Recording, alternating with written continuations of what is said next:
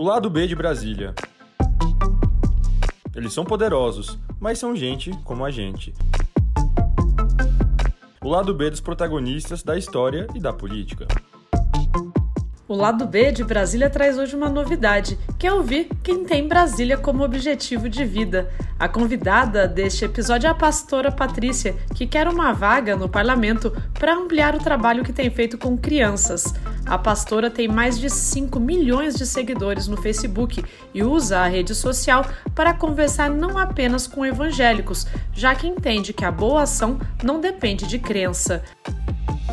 Patrícia se aproximou da fé depois de sofrer um trauma quando criança. Ela foi abusada sexualmente por um tio e não conseguiu tratar do assunto nem na escola, nem com a família. Ela só tornou pública a história aos 40 anos de idade e agora ela quer ajudar pessoas que tenham passado pelo mesmo trauma. Patrícia também defende a bandeira das mulheres e divide aqui uma tragédia recente que a família passou, que foi o feminicídio sofrido pela cunhada, que contava com medida protetiva contra o criminoso. Apesar das tragédias, Patrícia tenta manter o otimismo em um futuro melhor, que pode passar pela política. A gente começa então agora este lado B de Brasília com Pastora Patrícia. Bom, primeiro eu queria agradecer a pastora Patrícia por estar aqui no lado B de Brasília. Ela que ainda não está em Brasília, mas tem aspirações de estar. E eu gostaria justamente que a senhora começasse com isso. O que atrai aqui em Brasília a senhora? Por que, que a senhora quer tentar uma vaga no nosso parlamento, na Câmara dos Deputados? É uma alegria muito grande estar aqui com você e poder falar um pouquinho desse nosso anseio, desse nosso desejo de estar aí em Brasília e o grande desejo do meu coração é cuidar das crianças. Enquanto pastora, é, desde muito cedo eu tenho um ministério com crianças e tenho uma trajetória de crianças que eu acompanho, de mulheres em situação de vulnerabilidade, e nós percebemos que a criança não, nunca foi a prioridade dos nossos políticos. Mas a senhora, como pastora, a senhora já tem atividades sociais ligadas à mulher e à criança. Por que, que a senhora acha que dentro da Câmara dos Deputados esse cuidado pode ser ampliado? Então, um pouco pela história da minha vida também, quando criança, aos nove anos, eu sofri abuso. Eu passei por um momento muito difícil, uma criança normal, filha de pais influentes aqui na sociedade, na minha cidade, uma cidade do interior do Paraná, Francisco Beltrão. Eu estudava no Colégio das Irmãs, era o melhor colégio da cidade, e eu não consegui falar para ninguém o que estava acontecendo. Como a maioria das crianças, eu me sentia culpada, porque o abusador ele sempre faz isso. Ele joga a culpa na vítima. E então eu é, tive um momento tão sério, tão depressivo, que eu tentei suicídio eu tentei me jogar do quarto andar do Colégio das Irmãs. E naquele tempo, nem meus pais, uma família maravilhosa, uma família que cuidava bem de nós, e nem os professores notaram o que estava acontecendo comigo. E eu tive a graça de ter um encontro é, num retiro para crianças. E ali eu tive uma experiência com Deus e deixei de ter aqueles pensamentos suicidas e pude então formar uma família. Sou mãe, tenho dois filhos, sou casada há 29 anos com o Mauro. Temos dois filhos, a Maressa, com 27 anos, que é médica, faz residência em cirurgia geral. E o Mauro Henrique, que tá, ele tem 20 anos e está no quarto ano de medicina na USP, em Ribeirão Preto. Então, nós somos uma família abençoada, mas muitas vítimas de abuso, exploração sexual. Tantas crianças hoje são vítimas de todo tipo de violência e elas não têm a mesma chance que eu tive. E durante a minha vida eu sempre me interessei em acompanhar crianças em situação de vulnerabilidade social. Nós tivemos diversos projetos sociais. Agora, durante a pandemia, ficamos um pouco restritos né, com as nossas atividades.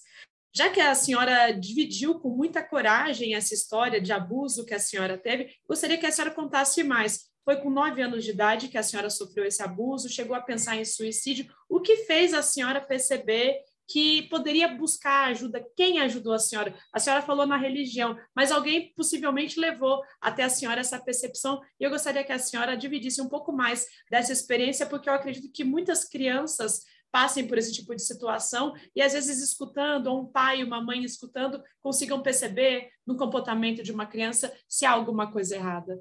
Sim, é, é, importante isso que você colocou, Ju, porque quando eu tinha nove anos, eu fui abusada por um primo, uma pessoa da nossa família.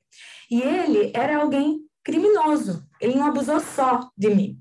Depois, hoje ele já faleceu, ele inclusive é, teve AIDS, né? Ele transmitiu AIDS para várias pessoas. Infelizmente, foi uma história bem, bem chocante, bem triste, né? Ele, ele estava incondicional, ele havia matado o cunhado dele. Então, muitas, muitas crianças são abusadas por pessoas próximas da família, né? Por parentes. Naquele tempo, é, eu me tornei uma criança louca. Eu costumo dizer, eu enlouqueci literalmente. Eu tinha surtos dentro da sala de aula, eu era uma criança dedicada, estudiosa, sempre tirou excelentes notas. De repente, eu comecei a, a ter surtos, gritar no meio da aula, é, agredir os colegas. E, infelizmente, naquele, naquela época, 40, quase 40 anos atrás, ninguém percebeu. Eu encontrei refúgio num retiro para crianças, a mãe desesperada, não sabia o que fazer comigo, e alguém disse: manda ela num retiro, lá eles fazem um retiro para crianças, vai ser bom para ela. E graças a Deus, realmente ali, eu tive uma experiência com Deus, mais do que uma religião, né? Porque a, a religião da minha família, meus familiares eram todos católicos. E eu costumo dizer que não é a religião que tem tanta importância, mas o teu encontro, a tua a tua experiência com Deus, né? Eu faço um trabalho também nas redes sociais de evangelismo e eu nunca falo de religião. Meu objetivo sempre é alcançar pessoas, alcançar famílias, levar uma mensagem de esperança, uma mensagem de fé, de que é possível, né, com a força de Deus, a gente prosseguir independente das circunstâncias, independente das dificuldades que todos nós enfrentamos. E eu só consegui falar no assunto aos 40 anos. Tem oito anos que eu consegui falar, contar para minha família num, num, retiro de cura interior. É, sempre carreguei essas marcas e transmiti muitas coisas para os meus filhos. Tinha um cuidado excessivo com eles, né? E a importância do que você disse, dos pais prestarem atenção no comportamento dos filhos, porque normalmente uma criança, quando ela sofre abuso, ela muda drasticamente o comportamento. Ela procura se é, fica sozinha. Eu me isolei das pessoas. Eu tinha muito medo que alguém percebesse, que alguém soubesse o que havia acontecido. Então, e é difícil as pessoas identificarem, por isso é tão importante a gente lutar para que as crianças tenham um acompanhamento psicológico desde cedo, tenham suporte né, para a família, para os pais. Quando chegava no colégio, os professores chamavam meus pais porque eu estava com, com problemas graves de comportamento e, enfim, até tentando me ajudar, chamavam meus pais e diziam, olha, aconteceu isso com a tua filha hoje, ela agiu dessa maneira. Meus pais não entendiam o que estava acontecendo comigo e muitas vezes me disciplinaram. Não eram pais violentos, mas usaram a varinha para me corrigir, né? E isso feria muito. Então, eu, eu creio, assim, que nós precisamos programas que contemplem um psicólogo na escola, não só para a criança, mas para os pais. Nós vivemos numa sociedade extremamente é, estressada, né? Vemos mães com dificuldade, eu acompanho mulheres que têm até dois empregos para sustentarem a sua família. E muitas vezes o filho lá no colégio está tendo um problema, ela leva aquela criança para casa e está levando mais um problema, e ela não sabe como lidar com isso. Então, nós precisamos de programas que abranjam o cuidado psicológico da família como um todo, na escola, nas UBSs, né?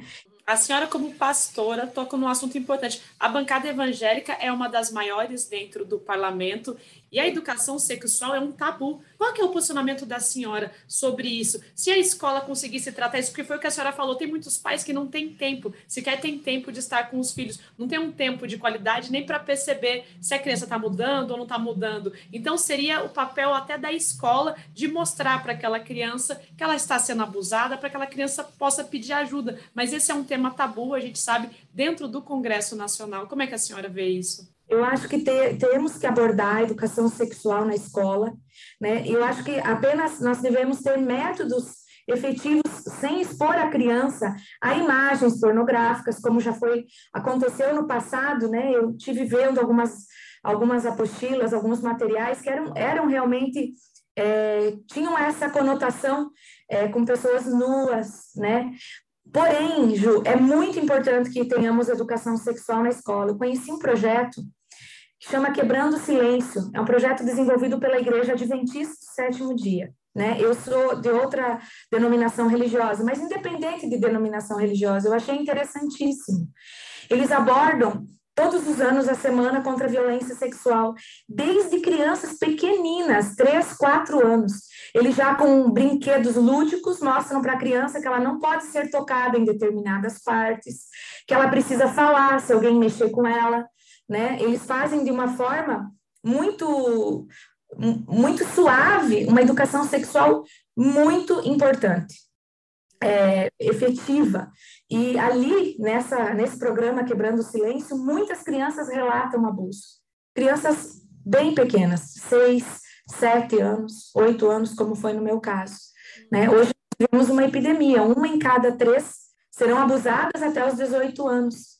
E no site do G1, de outubro do ano passado, é, dava, os dados eram de que 100 mil crianças foram abusadas em 2021 no Brasil. Então, nós não podemos nos calar diante desses números estarrecedores. Nós precisamos falar do assunto, nós precisamos levar a educação sexual. É uma bandeira que eu pretendo levantar caso eu tenha êxito nas eleições. E é, até gostaria que a senhora falasse como é que foi na, na, na, sua casa. Seus filhos já são adultos, né? Mas a senhora disse que só abriu essa questão do abuso sexual há 10 anos. Então a senhora criou eles sem ter isso aberto. Como é que é isso? Mudou o comportamento deles quando eles descobriram esse trauma que a senhora passou? E como que a senhora abordava esse assunto dentro de casa? Tinha um cuidado especial por já ter esse trauma? Eu sempre falei com tanto com a minha filha mais velha como com o menino, desde muito cedo, para se protegerem, né, para tomarem cuidado. A gente tem a, um cuidado excessivo. Normalmente quem passa por isso, ele desenvolve alguns alguns transtornos, né? A gente, eu tinha muito isso de cuidar, de proteger, de não permitir que, que saísse com determinadas pessoas. Fui uma mãe protetora. Assim, uma coisa é, até uma curiosidade. Aqui na minha cidade, é uma cidade pequena, então a gente costuma levar as roupas para casa para provar. A gente fala, vamos levar um condicional para casa. Então, meus filhos não provavam nem roupas nas lojas, nós levávamos para casa, para ter toda a privacidade. Eu sempre tive muita vergonha. Eu me criei com muita vergonha. Então, é uma dificuldade imensa, assim, até em lugares como uma piscina, uma praia, eu, eu ia de shorts e camiseta para não me expor tinha uma vergonha muito grande e uma super proteção, na verdade, né, própria de quem passa por isso. E transmitir isso a eles, né? Eles foram criados assim, sempre com roupas muito compridas. A menina, eu, eu colocava meia manga nela, não deixava usar uma regata, não deixava usar uma roupa mais, mais ah, do verão, né? Sempre protegendo da, de uma forma ou de outra e até inconscientemente. Não era algo que eu pensava, não, vou colocar essa roupa porque ela vai ficar protegida. Era inconsciente. Mas aí está a importância né, da conscientização para as famílias e também a capacitação dos professores para abordarem desde cedo com, com uma forma lúdica, uma forma suave, mas para que as crianças tenham essa educação sexual que é tão importante e previne tanta violência. A senhora que é pastora, ao ter dividido essa experiência, negativa, mas que a senhora conseguiu superar, deve ter chegado a muitas pessoas. A senhora teve relatos de pessoas que escutaram a história da senhora e depois conseguiram mudar a própria realidade, procuraram ajuda também? Muitos relatos. Eu passei a trabalhar com cura interior. Então, nós fazemos eventos onde nós falamos a respeito das feridas, das marcas do passado que todos nós carregamos. E muitas vezes elas são um fardo para a pessoa. São pesos que impedem as pessoas de se desenvolverem nas suas áreas, de atingirem seu potencial.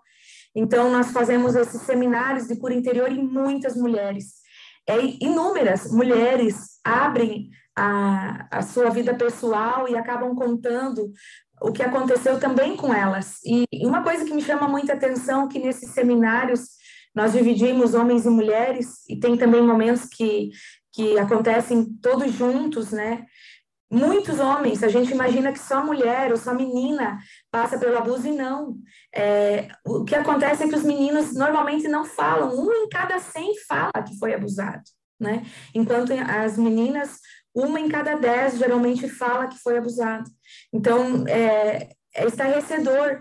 E a gente passou a descobrir muita gente, muitos amigos, irmãos em Cristo, que conseguiram superar essa, essa dor. E, e, e depois que a gente fala, é como se a gente se libertasse.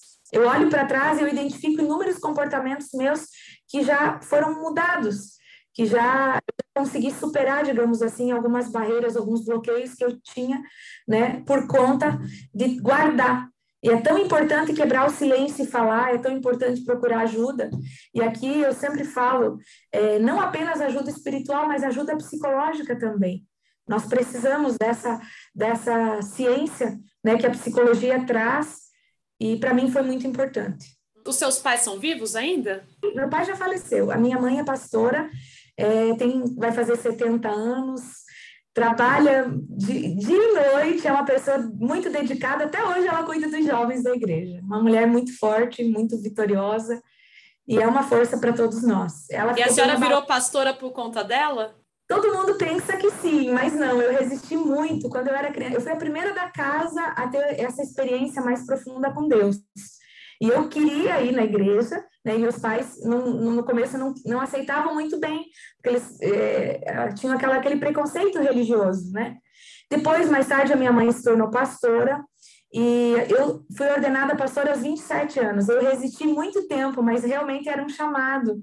Algo assim que era mais forte do que eu, né? Sempre nos lugares onde eu ia, eu era convidada para trazer uma palavra, para orar. Sempre me interessei pela leitura da Bíblia, pela teologia. Então foi algo natural, né? Não foi pelo fato, claro, que a mãe teve influência. Até hoje ela tem influência na minha vida, né? Eu me espelho muito nela. Para mim ela é uma heroína. Eu me emociono quando eu falo dela porque ela ajuda muita gente. Ela dedicou a vida para servir as pessoas. Ela é pastora há 38 anos e sempre envolvida em causas sociais, trabalhando. Nós somos uma família humilde e sempre dedicada a cuidar das pessoas. E aí eu até queria que a senhora falasse essa relação entre a religião e a política. Como é que a senhora avalia isso? Isso no Brasil, a senhora acha que é um pouco estigmatizado? Vejo que nós estamos numa sociedade extremamente polarizada. E eu deixo que as pessoas me chamem de pastora porque eu sou conhecida assim na internet, eu tenho uma rede social, faço lives todas as noites de oração pela família. Então, não tem como eu, eu desvincular o nome pastora Patrícia, porque é a minha identidade. Mas eu não quero estar ali como pastora. Eu quero estar ali para trabalhar pelas crianças, para todas as crianças do Brasil, não só para as crianças evangélicas. Nós sabemos que o Estado é laico, porém nós temos que lutar pela nossa liberdade de pensamento religiosa. E a questão da criança, ela transcende muito a questão ideológica ou de credo, né? Mas eu percebo que as pessoas têm barreiras, têm bloqueios porque parece que a gente é estigmatizado, né? Pastor, ela tem um pensamento é, pré-definido, as pessoas nos veem dessa maneira. Mas eu sempre busco é, o consenso, ouvir todos os lados. Eu acredito que tem pessoas boas, pessoas que realmente querem fazer a diferença, tanto na direita, quanto na esquerda, quanto no centro.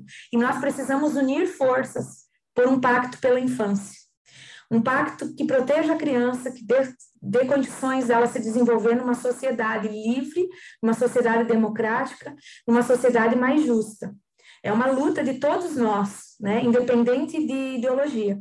Com certeza. A senhora falou bastante, várias vezes, sobre as redes sociais, a senhora usa as redes sociais para falar com as pessoas. Outro ponto que é abordado muito hoje em dia, ainda mais em ano eleitoral, em que notícias falsas se propagam, em que as pessoas usam muito o que recebe no WhatsApp sem checar, usam o Facebook, usam o Instagram, o Twitter, o que vem ali, e às vezes não procuram outra forma de se informar. Como é que a senhora avalia é, que os políticos atuais eles têm uma comunicação de qualidade? E eu queria que a senhora contasse como é a comunicação da senhora com as pessoas que estão ali pedindo uma ajuda ou vendo o conteúdo que a senhora divide ali com o público. Eu realmente sempre usei a, a rede social para levar uma palavra de esperança. A minha página, o meu perfil pessoal, às vezes eu publico alguma coisa de política, com as minhas opiniões, com a forma como eu vejo as coisas. Mas a página eu procuro deixar apenas para falar com as pessoas acerca de, de fé, é, o meu maior objetivo era reunir a família. Quando eu comecei a fazer a live da corrente de oração, era para que a família se reunisse para orar, incentivando os pais a olharem nos olhos dos filhos, a abençoarem seus filhos, a importância do filho ouvir uma bênção do pai, independente da fé, né? Mas que o pai possa, a gente costuma dizer que a palavra bênção, ela significa elogio. É uma palavra que vem fortalecer a tua identidade, não é apenas dizer Deus te abençoe, Abençoar e dizer você é capaz, você é maravilhoso, você vai conseguir. E é tão importante que os pais façam isso, né? Projetem seus filhos para um destino é, de prosperidade, de, de vitória. Então, nós temos falado muito sobre esse assunto na página. Eu recebo 20 mil pedidos de oração todos os dias. E para ver como as pessoas estão carentes, precisando de atenção, de cuidado. E, e, vejo assim que hoje as redes sociais são usadas, como você perguntou no início, uma polarização muito grande, né? E, e, e, sempre procuro tomar cuidado com as fake news, porque as pessoas procuram denegrir uns aos outros, né? É, lançar calúnias, fazer com que a pessoa seja desacreditada, né? Que nós vemos que isso está acontecendo muito e eu procuro não fazer isso. Se depender de mim, falar de alguém ou atacar alguém, é, isso não vai acontecer. Eu quero sempre levar uma palavra positiva, uma palavra de, de ânimo, de consolo, de fé. Eu acredito no Brasil, eu acredito que a gente possa fazer muita coisa pelas crianças, pelo futuro das próximas gerações. Com certeza. Eu gostaria que a senhora contasse como é que foi a recepção da sua família quando a senhora falou que ia entrar para a política. Ah, minha mãe ficou bem preocupada. Eu sou o braço direito dela, né? mas é, eu fui muito incentivada pela ministra Damares, pela nossa história, nós temos uma história semelhante, né? E para lutar pelas crianças. E ela disse, pastora, erga essa bandeira, lute, fale do assunto, erga sua voz por aqueles que não têm voz. E pelas, pelas redes sociais, ela disse que eu teria uma força para ser ouvida, não sei se para ser eleita, mas para que pessoas se interem, para que os pais venham a cuidar melhor dos seus filhos, para que as pessoas fiquem mais atentas, né, e abram o coração para essa geração maravilhosa de crianças que nós temos. Dói o meu coração pensar que tem crianças agora, nesse momento, sendo abusadas, tem crianças agora sendo exploradas sexualmente por um prato de comida, né? Tem crianças agora sendo usadas pelo tráfico de drogas. Então, a gente não pode se calar e cruzar os braços e omitir disso. Nós precisamos fazer alguma coisa, e é nesse sentido que eu me dispus. Para minha família, foi uma surpresa. É, no começo eles questionaram muito, mas será que vale a pena, mãe? Você faz um trabalho tão lindo na rede social, as pessoas vão achar que você fazia esse trabalho por interesse, né? Mas eu não posso deixar é, de levantar a minha voz nesse tempo, é um tempo oportuno, né? Onde tem tantas vozes dissonantes e tanta briga, tanto, tanto barulho por coisas tão pequenas, que a gente possa se levantar e falar, vamos cuidar das, das próximas gerações, vamos cuidar bem das nossas crianças, vamos protegê-las, vamos trabalhar juntos um pacto pela infância. Na semana passada, Ju, até não falei com ninguém da imprensa sobre isso. Algumas pessoas me procuraram, não tinha condições de falar. Se você me permitir, eu vou falar algo muito sério que aconteceu na minha família. Na semana passada, a irmã caçula do meu marido, a minha cunhada, madrinha da minha filha, foi assassinada pelo marido. Ele a matou e depois ele se suicidou. E ele tinha uma medida protetiva, e já tinha agido com violência. Depois, numa bariátrica, ele teve problemas psicológicos, desenvolveu o alcoolismo. Ele não era uma pessoa má, mas ele estava numa situação muito é, delicada e desorientado. E ela fez uma medida protetiva e isso não a protegeu. Então, é uma causa também que nós precisamos, como sociedade, pensar na proteção da mulher. Enquanto pastores, nós nos, nos deparamos muitas vezes com casos de violência. E eu não falo, no meu caso, como mulher, mas eu falo que a maioria dos pastores aconselha a mulher a permanecer em casa, a, a orar para que o marido mude de comportamento. E muitas são mortas. E nós, como, como religiosos também, como líderes religiosos que somos, precisamos é, cuidar dessas mulheres, orientar essas mulheres nesses momentos de que elas estão enfrentando violência a se protegerem. E nós precisamos leis mais efetivas, que protejam de verdade a mulher, porque uma medida, um papel não protege a mulher. sabe? Nós passamos por uma, uma, um trauma muito grande nessa semana, ainda está difícil para nós. É um momento ainda de muita muita oração para superar essa dor que nós estamos vivendo e deixou três filhos. Primeiro, meus sentimentos, porque realmente é uma tragédia. A gente viu na pandemia o tanto de casos como esse que se repetiram, de maridos que acabaram matando as esposas. Nesse caso muito trágico, a pessoa mata a outra, se suicida depois, deixa as crianças aí. Muito corajoso da senhora estar tá dividindo tanto o trauma da criança quanto isso, porque é algo muito particular, né? E até queria fazer uma pergunta, a senhora falou muito da, da, medida protetiva, a medida protetiva ela é dentro da Lei Maria da Penha, como a gente sabe, né? Mas a gente teve, na semana passada, uma, um avanço importante em relação a, a leis quando se fala nisso, ou entendimento do judiciário, melhor dizendo, quando o Superior Tribunal de Justiça, o STJ, colocou as mulheres trans também como mulheres que podem receber esse tipo de medida protetiva. Como é que a senhora vê isso? Vejo com bons olhos, porque, como você disse, elas também sofrem muita violência.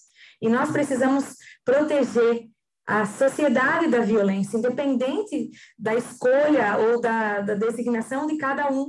Nós precisamos que ter uma sociedade segura, né? proteger uh, as minorias. Eu sou a favor da proteção das minorias, e das mulheres é, a respeito da medida protetiva, eu acho que ela tinha que ser endurecida, esse, essa pessoa precisava ser é, monitorada para que não se aproximasse realmente, efetivamente, da mulher, né? Eu estive na Casa da Mulher Brasileira em Curitiba, e lá as mulheres recebem um botão de pânico, né, que são acionados caso o agressor se acerque delas.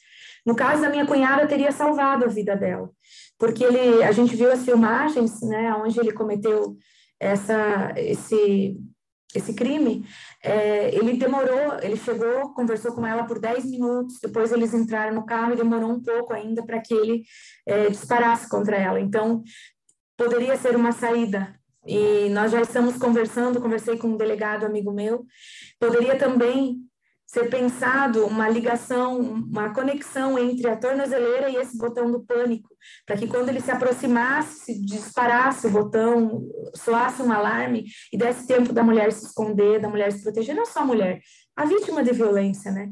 Porque muitas pessoas são vítimas de violência hoje e são ameaçadas e infelizmente nós não temos é, nem sequer é, um aparato policial que possa dar conta de tantas de, de tantas denúncias. Nós vivemos um, um, mundo, infelizmente, agravado pela pandemia, né? Nós vivemos uma pandemia de violência hoje. Agora, assim, caminhando para o final, eu gostaria que a senhora falasse qual é o sonho da senhora, tanto na vida pessoal quanto na vida profissional, qual é o sonho que a senhora espera realizar? Então, eu, graças a Deus, assim, hoje eu, eu me vejo muito realizada cuidando dos meus filhos, vendo que eles são pessoas de bem, pessoas que, que se importam com os seus semelhantes. Né? A minha filha é médica e todos, a maioria das pessoas me, me parabeniza por ela ser uma médica humana. Sempre foi esse o meu objetivo, que nós pudéssemos ter uma família de mãos estendidas. Na minha casa, a minha filha costuma brincar, nunca tem só os nossos pratos na mesa. A gente come sempre tem lugar para muitas pessoas né? Durante a vida dela, ela brinca. Eu cozinhei muitos anos para crianças de rua em São Paulo, quando eu morei em São Paulo. Então, ela brinca que ela lembra dos natais debaixo dos viadutos. Então, nós, nós temos essa, essa linha de trabalhar pelas pessoas mesmo. Então, o meu sonho é que essas, essas ações alcancem muito mais pessoas. É ver uma sociedade feliz, uma sociedade próspera e ver a criança bem cuidada desde a gestação.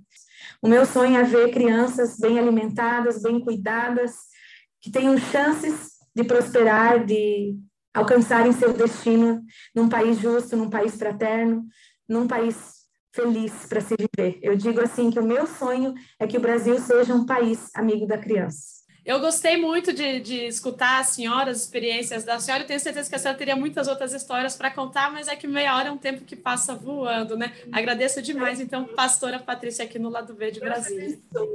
Amém, que abençoe a todos nós. Esta foi pastora Patrícia, que pretende concorrer neste ano a um cargo para deputada federal. Eu sou Juliana Martins e eu volto em breve com mais um episódio.